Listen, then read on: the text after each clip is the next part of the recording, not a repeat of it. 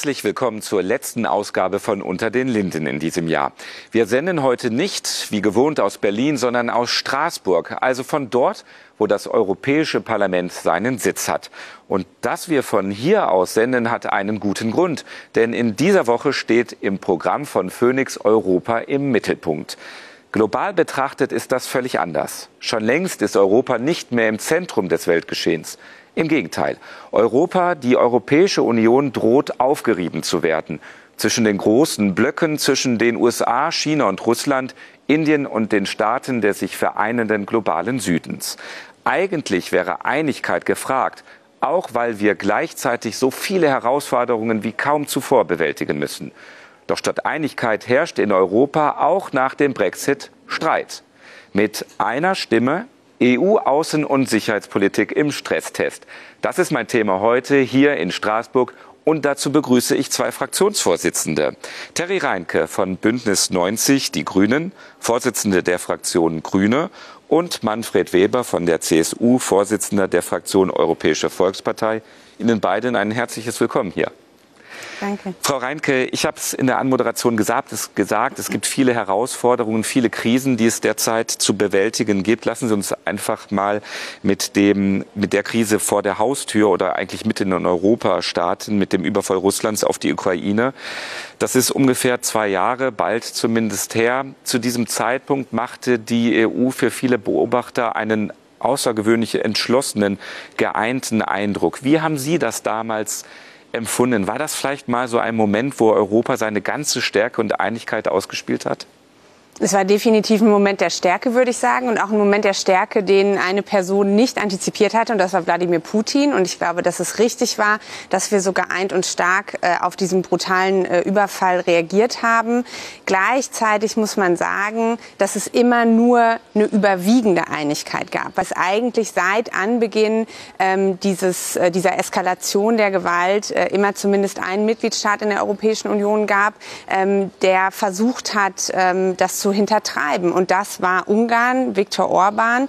Äh, und ich glaube, das ist nach wie vor ähm, das Problem, mit dem wir hier kämpfen, dass wir eben dadurch, dass wir Einstimmigkeit in den außen- und sicherheitspolitischen Entscheidungen auf europäischer Ebene haben, häufig nicht so handlungsfähig sind, wie wir eigentlich sein müssten, um zum Beispiel gegen so brutale Machthaber wie Wladimir Putin wirklich auch äh, unsere Stärke zu zeigen. Und dementsprechend, ja, wir haben Stärke gezeigt, aber es hat gleichzeitig auch gezeigt, dass wir noch Hausaufgaben machen müssen müssen, um uns zu behaupten in einer äh, immer vielleicht auch schwieriger werdenden Welt, äh, vor der wir gerade stehen. Auf die Herausforderung, in der gemeinsamen Außen- und Sicherheitspolitik einstimmig zu agieren, wollen wir gleich auch noch mal äh, eingehen, Herr Weber. Ähm, lassen Sie uns noch mal im Moment jetzt beim Jetzt, hier und heute bleiben. Wo stehen wir eigentlich heute, fast zwei Jahre nach diesem Angriffskrieg? Ähm, das Stichwort ist schon gefallen. Viktor Orban bremst. Jetzt gibt es aktuell auch noch ähm, Diskussionen um den Haushalt, äh, der jetzt ansteht. Ähm, wie viel Geschlossenheit haben wir jetzt aktuell aktuell gegenüber dem Aggressor? Ja, Putin testet uns.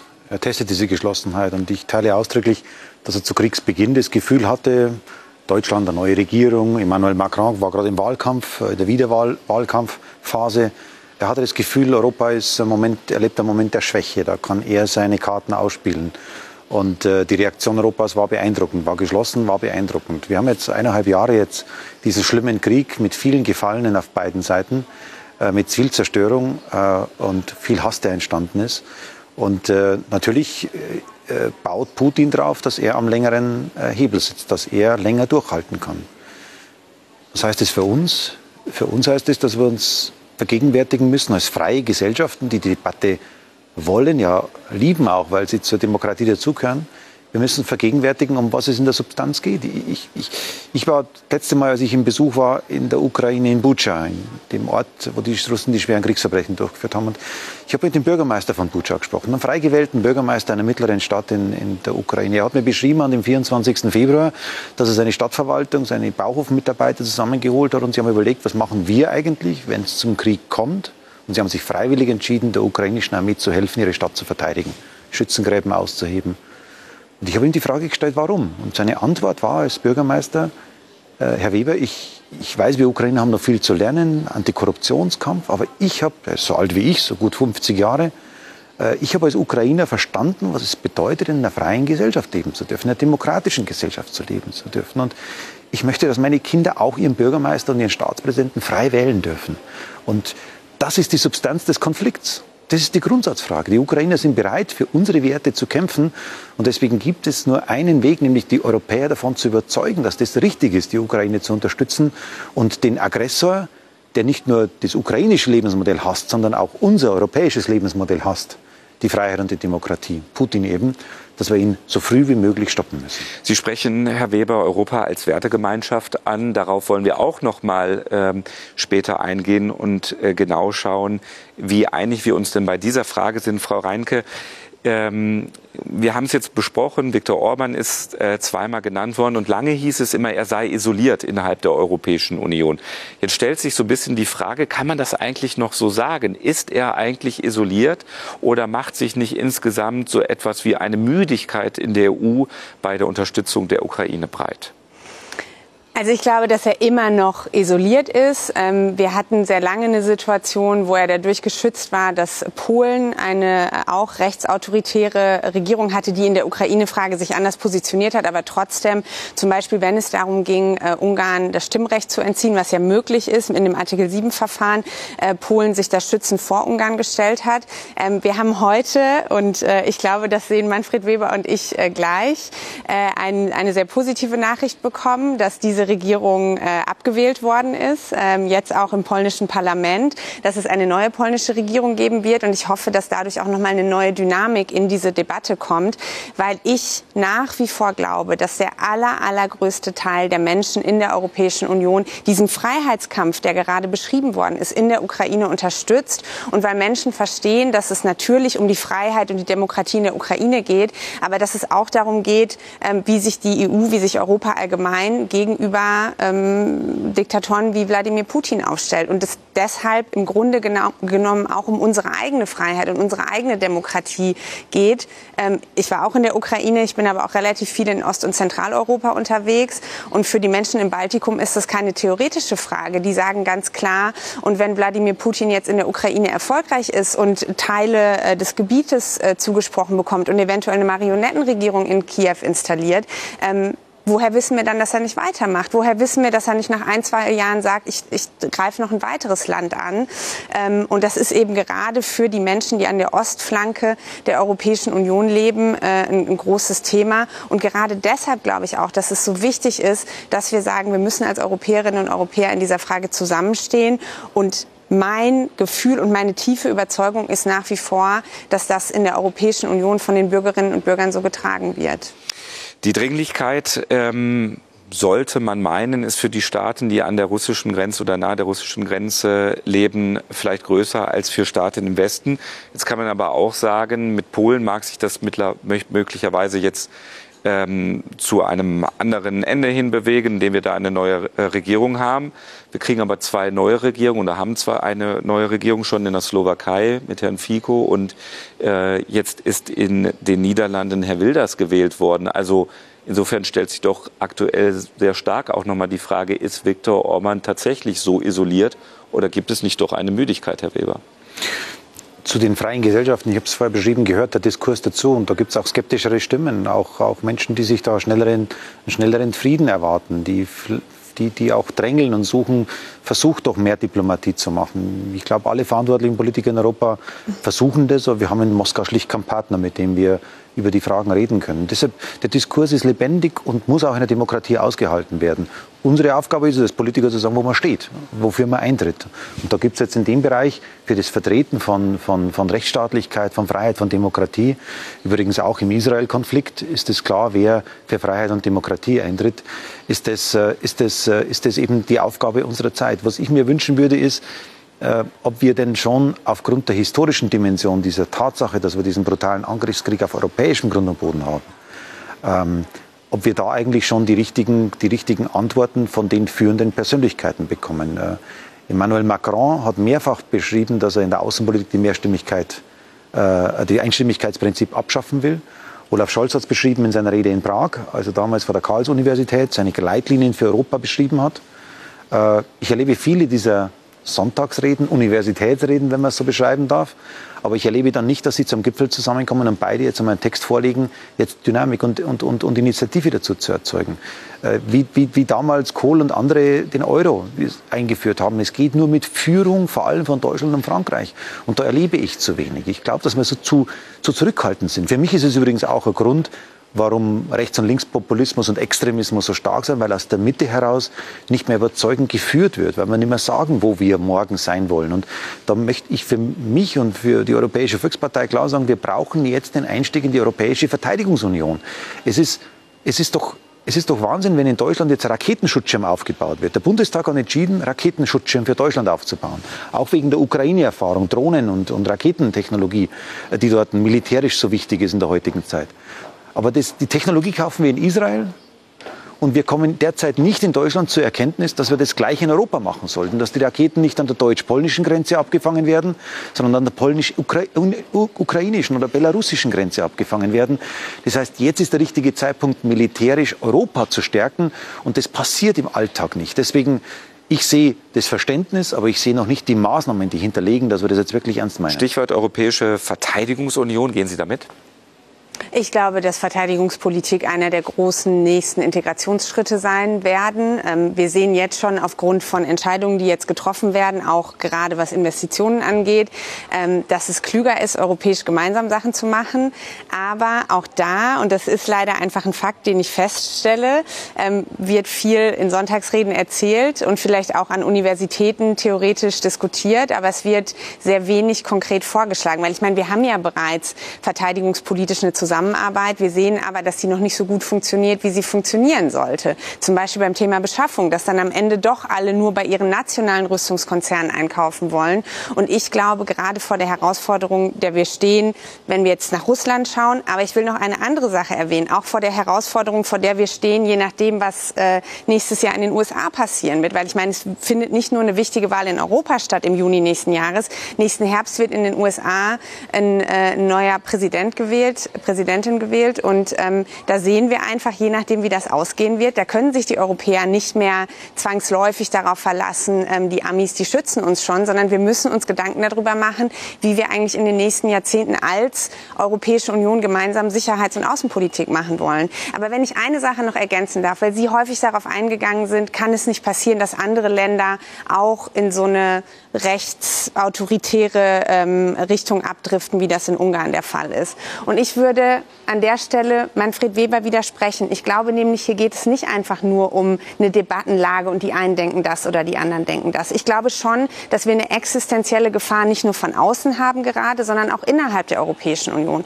Weil wenn solche Leute wie Gerd Wilders oder wenn in anderen äh, Ländern rechtsextreme Parteien wirklich an die Macht kommen und mitgestalten können, dann ist das nicht nur eine Gefahr für das europäische Projekt, sondern auch für Demokratie und Rechtsstaatlichkeit. Und mittlerweile haben wir genug Beispiele, die uns das zeigen. Und deshalb ist es so wichtig, dass die Demokratinnen und Demokraten gemeinsam gegen solche rechtsautoritären und rechtsextremen Strömungen äh, die Stimme erheben. Frau Reintke, genau darauf ich, will ich nämlich hinaus äh, mit diesen Fragen. Wenn man darüber diskutiert, über eine europäische Verteidigungsunion, dann muss man sich ja einmal klar darüber sein, was will man eigentlich verteidigen? Was sind was ist Europa? Ist die EU eine Gemeinschaft, wirklich eine Wertegemeinschaft oder ist es einfach eine Gemeinschaft, die gleichlaufende wirtschaftliche Interessen beispielsweise verfolgt? Muss man das äh, nicht mal genau jetzt gerade klären oder ist es ausdiskutiert?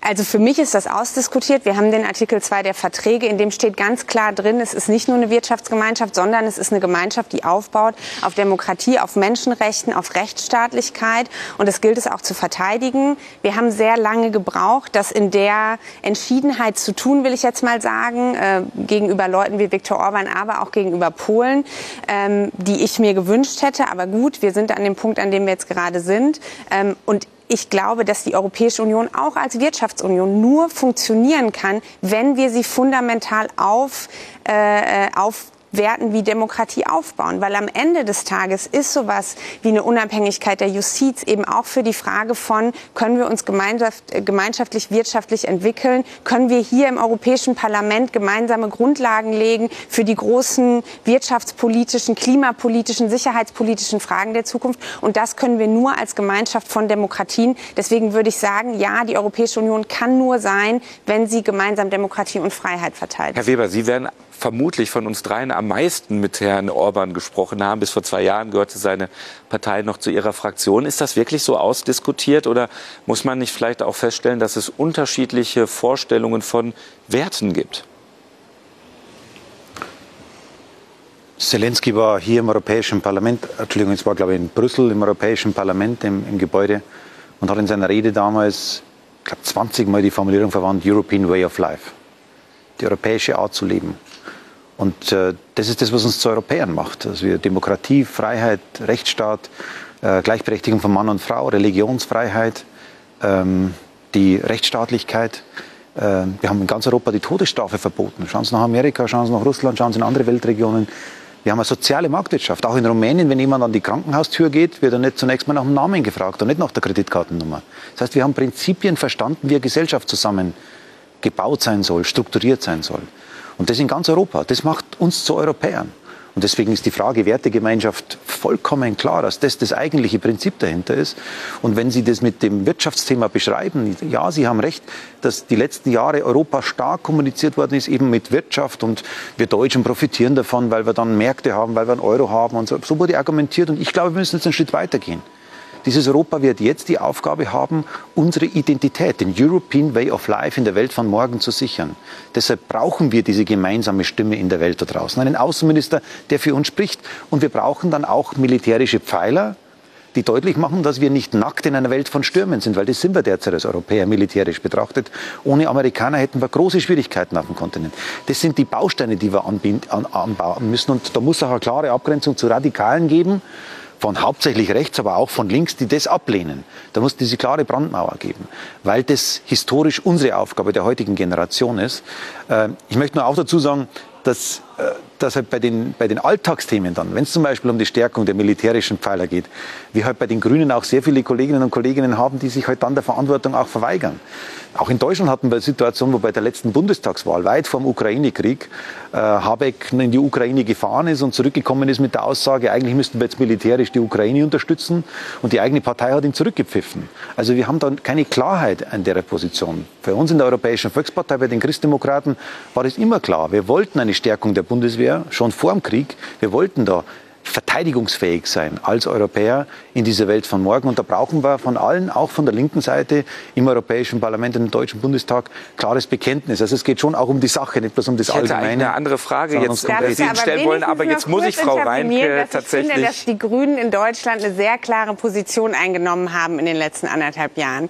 Und ich finde, das kann man auch mal anerkennen, dass man sagt, und ich, also bei mir auch nicht nur vor dem Hintergrund dessen, was jetzt in der Ukraine passiert ist, sondern auch, ähm, ich habe selber eine Zeit lang äh, in Sarajevo, ich war eine Zeit lang in Sarajevo. Ähm, das sind Erfahrungen, die gemacht worden sind und äh, auf Basis dessen äh, eben auch zum Beispiel bei der Frage der Verteidigungspolitik, ähm, ich glaube, kluge Entscheidungen getroffen worden sind. Und ich würde heute immer noch sagen, einfach militarisieren um des Militarisierens wegen ist was, was ich grundsätzlich ablehne. Aber zu sagen, wir, wir müssen jetzt gemeinsam europäisch kluge verteidigungspolitische Entscheidungen treffen und das bedeutet eben auch mehr Zusammenarbeit im Verteidigungssektor, ähm, da würde ich auf jeden Fall mitgehen. Und da kommt jetzt die Anschlussfrage, Herr Weber. Da kommt jetzt die Anschlussfrage, Herr Weber, die ich Ihnen gerade schon stellen wollte.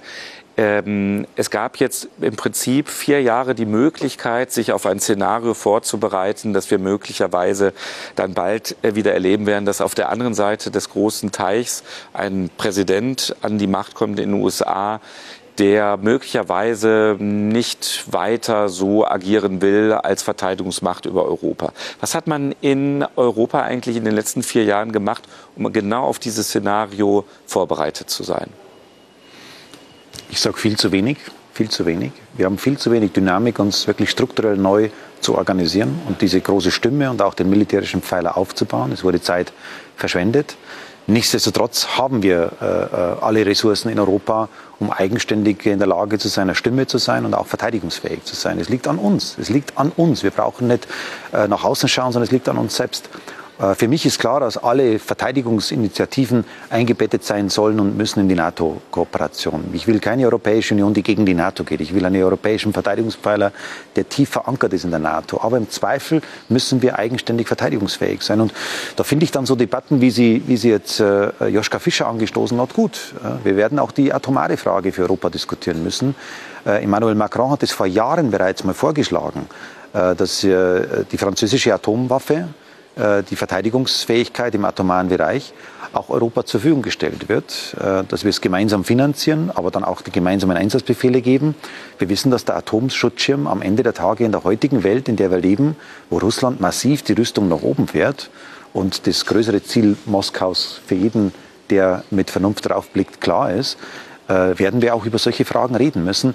Und ich erlebe da aus Berlin zu wenig Reaktion drauf, zu wenig Anteilnahme, zu wenig Rückmeldung dazu, äh, wie wir dann in Europa, in der heutigen Europäischen Union, und da ist auch Frankreich die einzige Atommacht, die wir noch haben, Großbritannien hat uns ja verlassen, wie wir dann gemeinsam darauf reagieren. Also wir müssen jetzt in einigen Bereichen konkret werden, nicht theoretisieren, sondern konkret werden. Raketenschutzschirm, Cyberdefense-Brigade für Europa aufbauen, um im digitalen Bereich Europa gemeinsam zu verteidigen und eben auch die atomare Frage. Dann greifen wir doch diesen Punkt äh, auf. Joschka Fischer hat ähm, vor einigen Tagen davon gesprochen, dass man auch eine atomare Option in der EU haben müsste. Joschka Fischer ist bekanntlicherweise ein äh, grüner Ex-Außenminister. Ähm, ist das ein realistisches Szenario für Sie, Frau Reinke? also ich, damit? ich glaube, man wird natürlich darüber sprechen müssen, weil, wie Manfred Weber sagt, das ist eine der großen Fragen, wo es auch im Moment natürlich zwischen unterschiedlichen Akteuren in der EU noch sehr große äh, Unterschiede gibt. Ähm, wie das am Ende genau aussieht, ähm,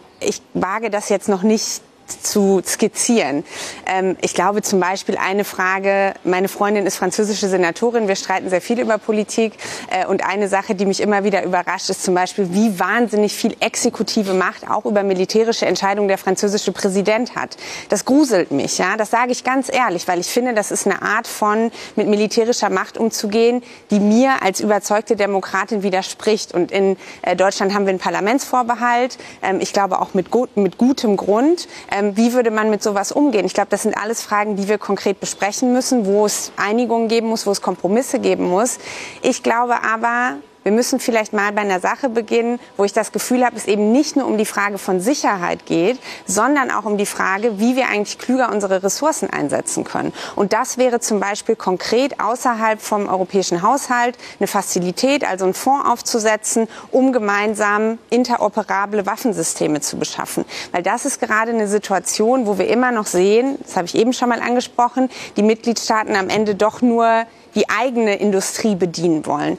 Ähm, das wäre mal was, wo die Mitgliedstaaten Geld zusammenlegen können, um effizienter zu agieren. Also es ist nicht nur eine sicherheitspolitische Frage, sondern auch eine haushalterische Frage. Und das wäre für mich ein Schritt, vielleicht als ersten Schritt zu sagen, ähm, wir wollen da stärker zusammenarbeiten und machen das jetzt erstmal, indem wir unser Geld zusammenlegen und sinnvoller einkaufen. Technische Frage zu diesem Fonds. Das soll dann also von Parlament und Ministerrat kontrolliert werden, nicht von den äh, Regierungschefs in Ihrer Vorstellung? Wir haben da in der, in der Konstruktion, die wir haben, genau, wir haben das auch nicht über den Ministerrat, sondern gemeinsam mit den Parlamenten aus den Mitgliedstaaten. Wie das genau ausgestaltet werden soll, wir haben da eine Vorstellung als Grüne. Wahrscheinlich haben andere andere Vorstellungen. Dann geht es aber darum, konkret hier zu verhandeln, wie kann das sein, auch mit den unterschiedlichen Traditionen, auf Basis derer wir uns Verteidigungspolitik anschauen.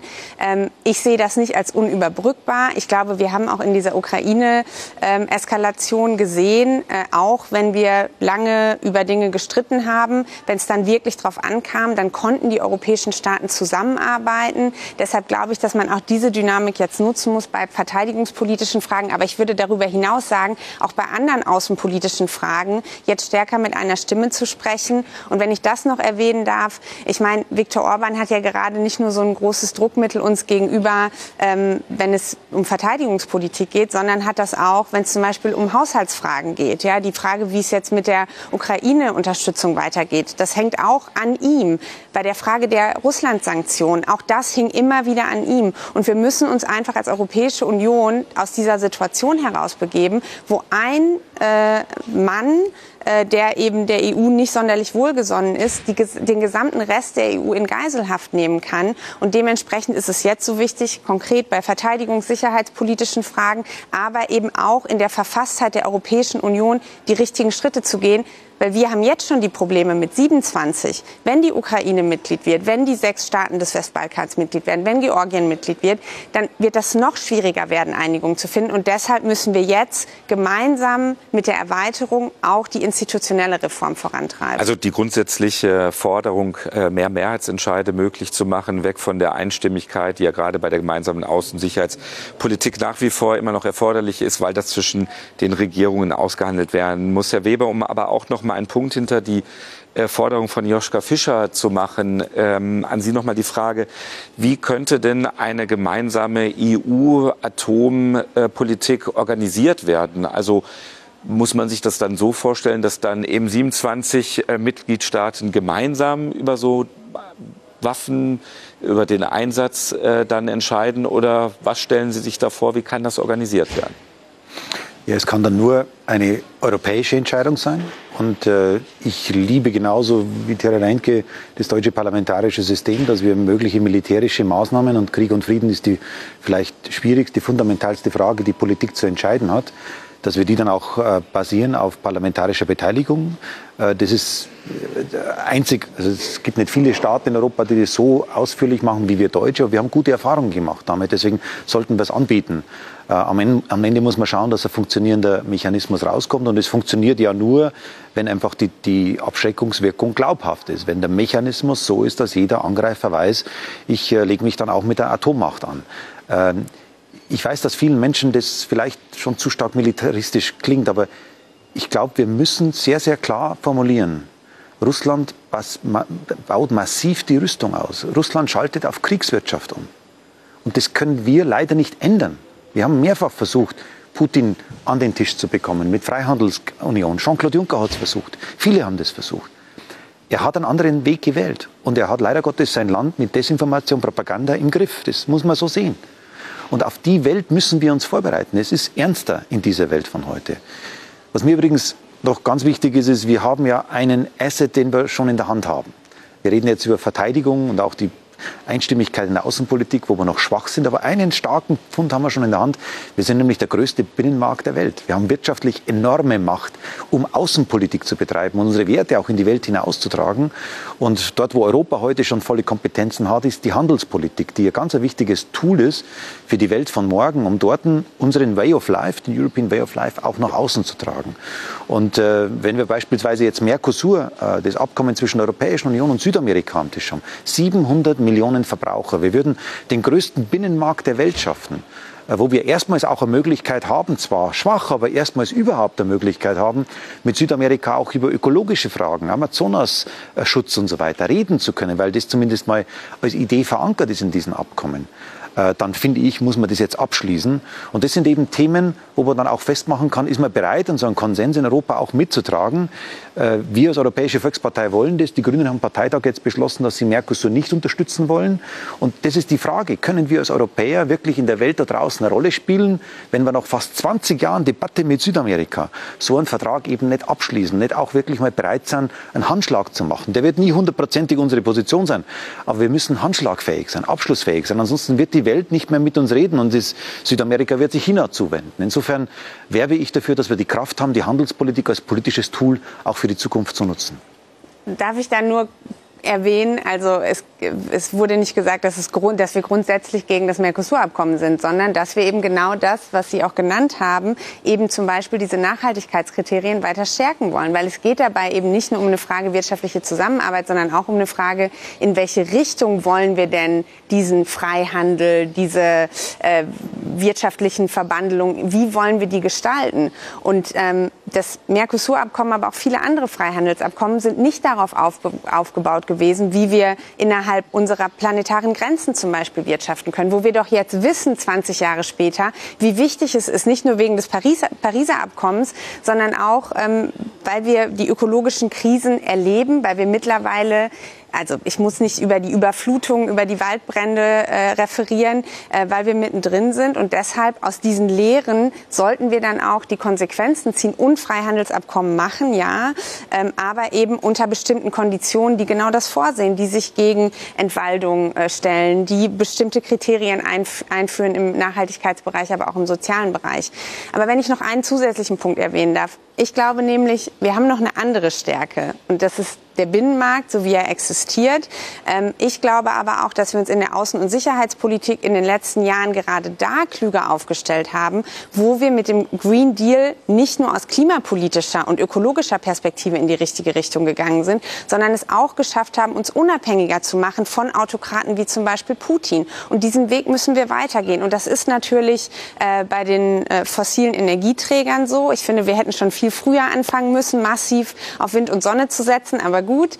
Ähm, aber wir müssen das jetzt eben auch bei anderen äh, Debatten weitergehen. Und so ein Thema wie Kreislaufwirtschaft. Ich weiß noch genau, als ich zur Grünen Jugend gekommen bin, ich bin verlacht worden, dass die Grünen so auf Recycling stehen. Mittlerweile ist die Frage, wie gut wir bestimmte Rohstoffe recyceln können, wie gut wir Dinge auch wieder äh, dem Produktionskreislauf ähm, äh, zukommen lassen können, die ist essentiell geworden in der Frage, nicht nur, ob wir klimapolitisch äh, im 21. Jahrhundert liefern können, sondern auch in der Frage, wie wir uns sicherheitspolitisch aufstellen. Weil je abhängiger wir von Leuten wie Putin oder anderen sind, sind, ähm, desto mehr sind wir auch sicherheitspolitisch eingeschränkt. Und deshalb glaube ich, dass der Green Deal, den wir angestoßen haben, der mittlerweile leider äh, von der größten Fraktion im Europäischen Parlament äh, torpediert wird, dass der für uns eine Versicherung ist, zu sagen, wir bauen eine Europäische Union, die auf starken wirtschaftlichen Beinen aufgestellt ist, die sich aber auch nicht abhängig macht von Autokraten in der Welt. Jetzt kann man sagen, das war die Mittel- oder Langfriststrategie der Europäischen Union. Die ist jetzt so ein bisschen von dem, äh, vom, vom Alter Alltag eingeholt worden mit äh, ja nicht nur dem Krieg in der Ukraine, sondern auch einer zweiten, einem zweiten Krieg in Israel. Äh, und da hat sich ja dann doch eine Schwäche der Europäischen Union gezeigt. Es war unglaublich schwierig, eine gemeinsame Position äh, zu diesem terroristischen Anschlag der Hamas zu finden. Warum hat man sich da so schwer getan, Frau Reinke?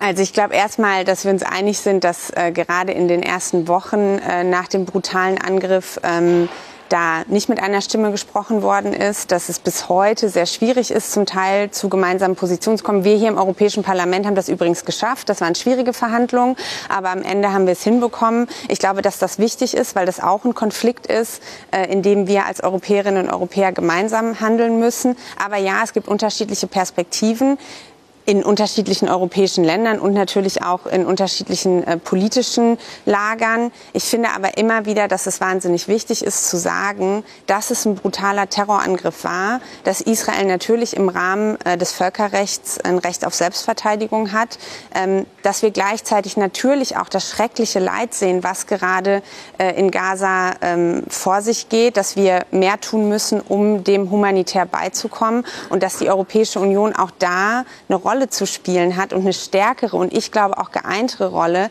äh, als in den äh, letzten Wochen nicht nur aufgrund der Tatsache, was in Gaza passiert, der, dem Sicherheitsinteresse ähm, Israels und der israelischen Bevölkerung, sondern auch, weil ich eine große Sorge habe, ähm, dass wenn dieser Konflikt nicht unter Kontrolle gebracht wird, dass er dann zu einem Flächenbrand in der Region werden kann äh, und das wirklich dramatische Auswirkungen hätte. Deswegen ist es wichtig, dass die Europäer in sich zusammenraufen und natürlich gemeinsam mit den USA, aber auch gemeinsam ähm, mit den arabischen Staaten ähm, wirklich alles tun, ähm, damit dieser Konflikt gelöst werden kann. Und noch ist der Eindruck ein anderer, Herr Weber, dieser Konflikt, der Krieg im Nahen Osten hat, ich würde das mal eine Konstruktionslücke nennen wollen, die die EU da ähm, hat. Ähm, es ging im Prinzip konkret um die Frage, wer eigentlich für die EU nach außen spricht.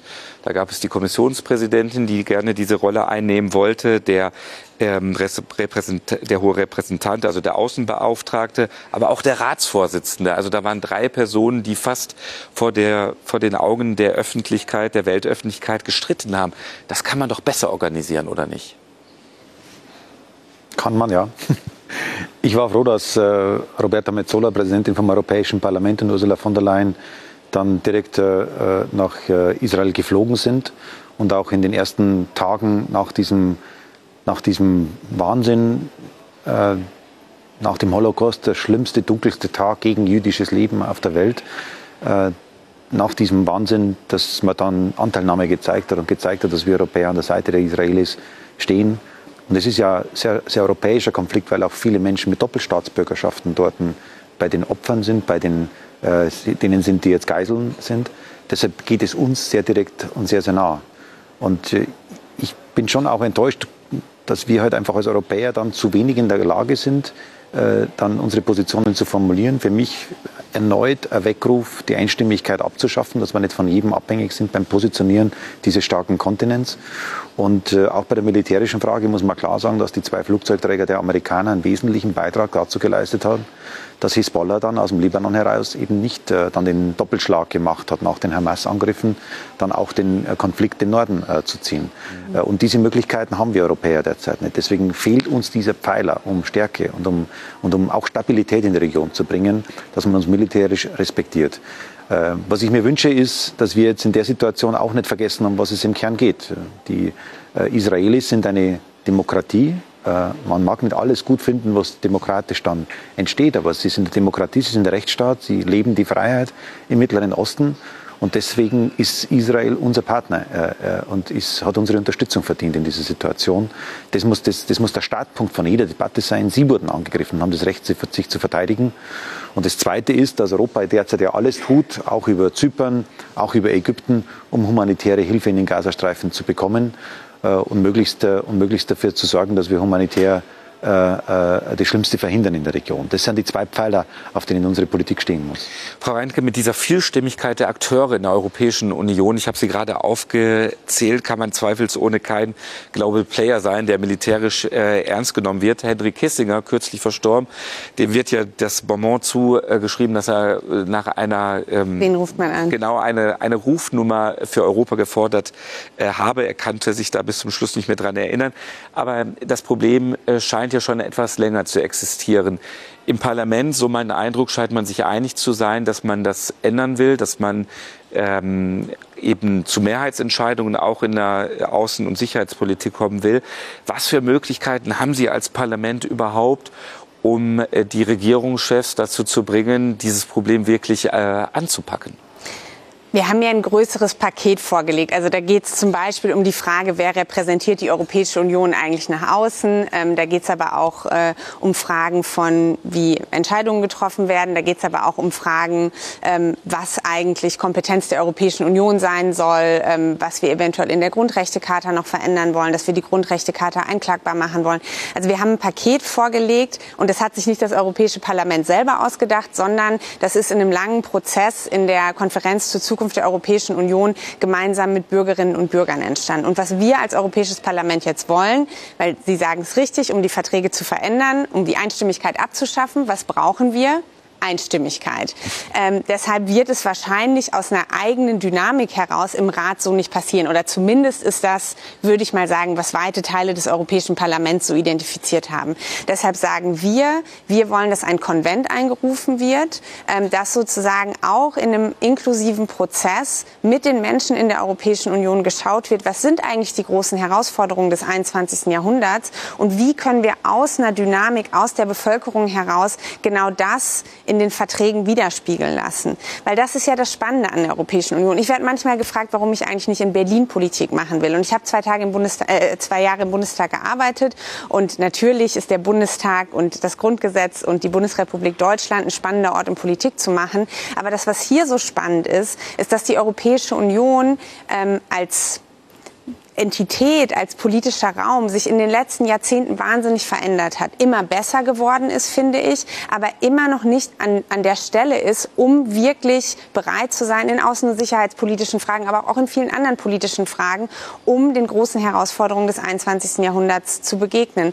Und da stimme ich Manfred Weber sehr klar zu. Ich glaube, wir brauchen jetzt sowohl als aus den Hauptstädten als auch aus der Bevölkerung gemeinsam mit ParlamentarierInnen genau diese Führung und diese weitreichenden Debatten. Da werden vielleicht auch dann Sachen diskutiert werden, wo man erstmal denkt, oh Gott, kann ich mir das wirklich vorstellen, dass dann das Europäische Parlament über Militäreinsätze entscheiden würde. Aber ich glaube, wenn wir diese Weitsicht nicht haben, wenn wir nicht verstehen, dass kurz nach dem Krieg Entscheidungen, weitgehende Entscheidungen getroffen worden sind, nur auf Basis von eine, eine wirklich tief sich durchsetzenden Mut aller Beteiligten, ähm, dann werden wir es nicht schaffen, dieses europäische Projekt weiterzubauen. Und dann, glaube ich, wird es für alle Europäerinnen und Europäer in den, in den nächsten Jahrzehnten dunkler werden. Deswegen ist jetzt der Zeitpunkt, die Staats- und Regierungschefinnen dazu zu bekommen, aber eben auch die Bevölkerung mitzunehmen. Weil mein Eindruck ist sehr stark, wenn ich konkret mit den Menschen rede, natürlich, es gibt auch viel ähm, ich sag mal, Gerede über die EU, was, was eher negativ ist. Aber wenn ich mit den Menschen darüber rede,